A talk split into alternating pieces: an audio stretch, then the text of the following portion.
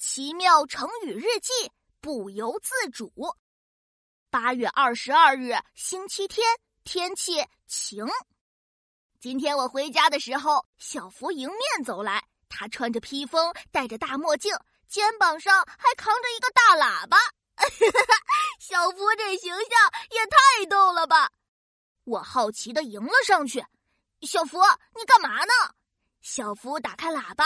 喇叭里传出了音乐，要要切克闹，我是真的有一套，跟我说 rap 要不要？炫酷的时刻要来到！啊，我的手，我的脚，我的屁股，不由自主的跟着音乐摇摆了起来，真是太神奇了。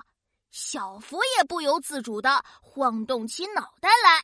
音乐停止之后，小福说：“琪琪，你跳的很好。”我决定了，跳舞比赛的搭档就选你了。明天来我家排练哦。说完，小福就滑动脚步离开了。跳舞，跳舞，跟着音乐的节奏摇摆。我爱跳舞。小福播放的音乐节奏太强了，我不由自主的跟着音乐跳了起来。呵呵，这音乐的魔力也太大了吧！不由自主。出自清朝曹雪芹写的《红楼梦》，指的是由不得自己做主，形容不能控制自己。不说了，我要赶紧去小福家排练舞蹈喽。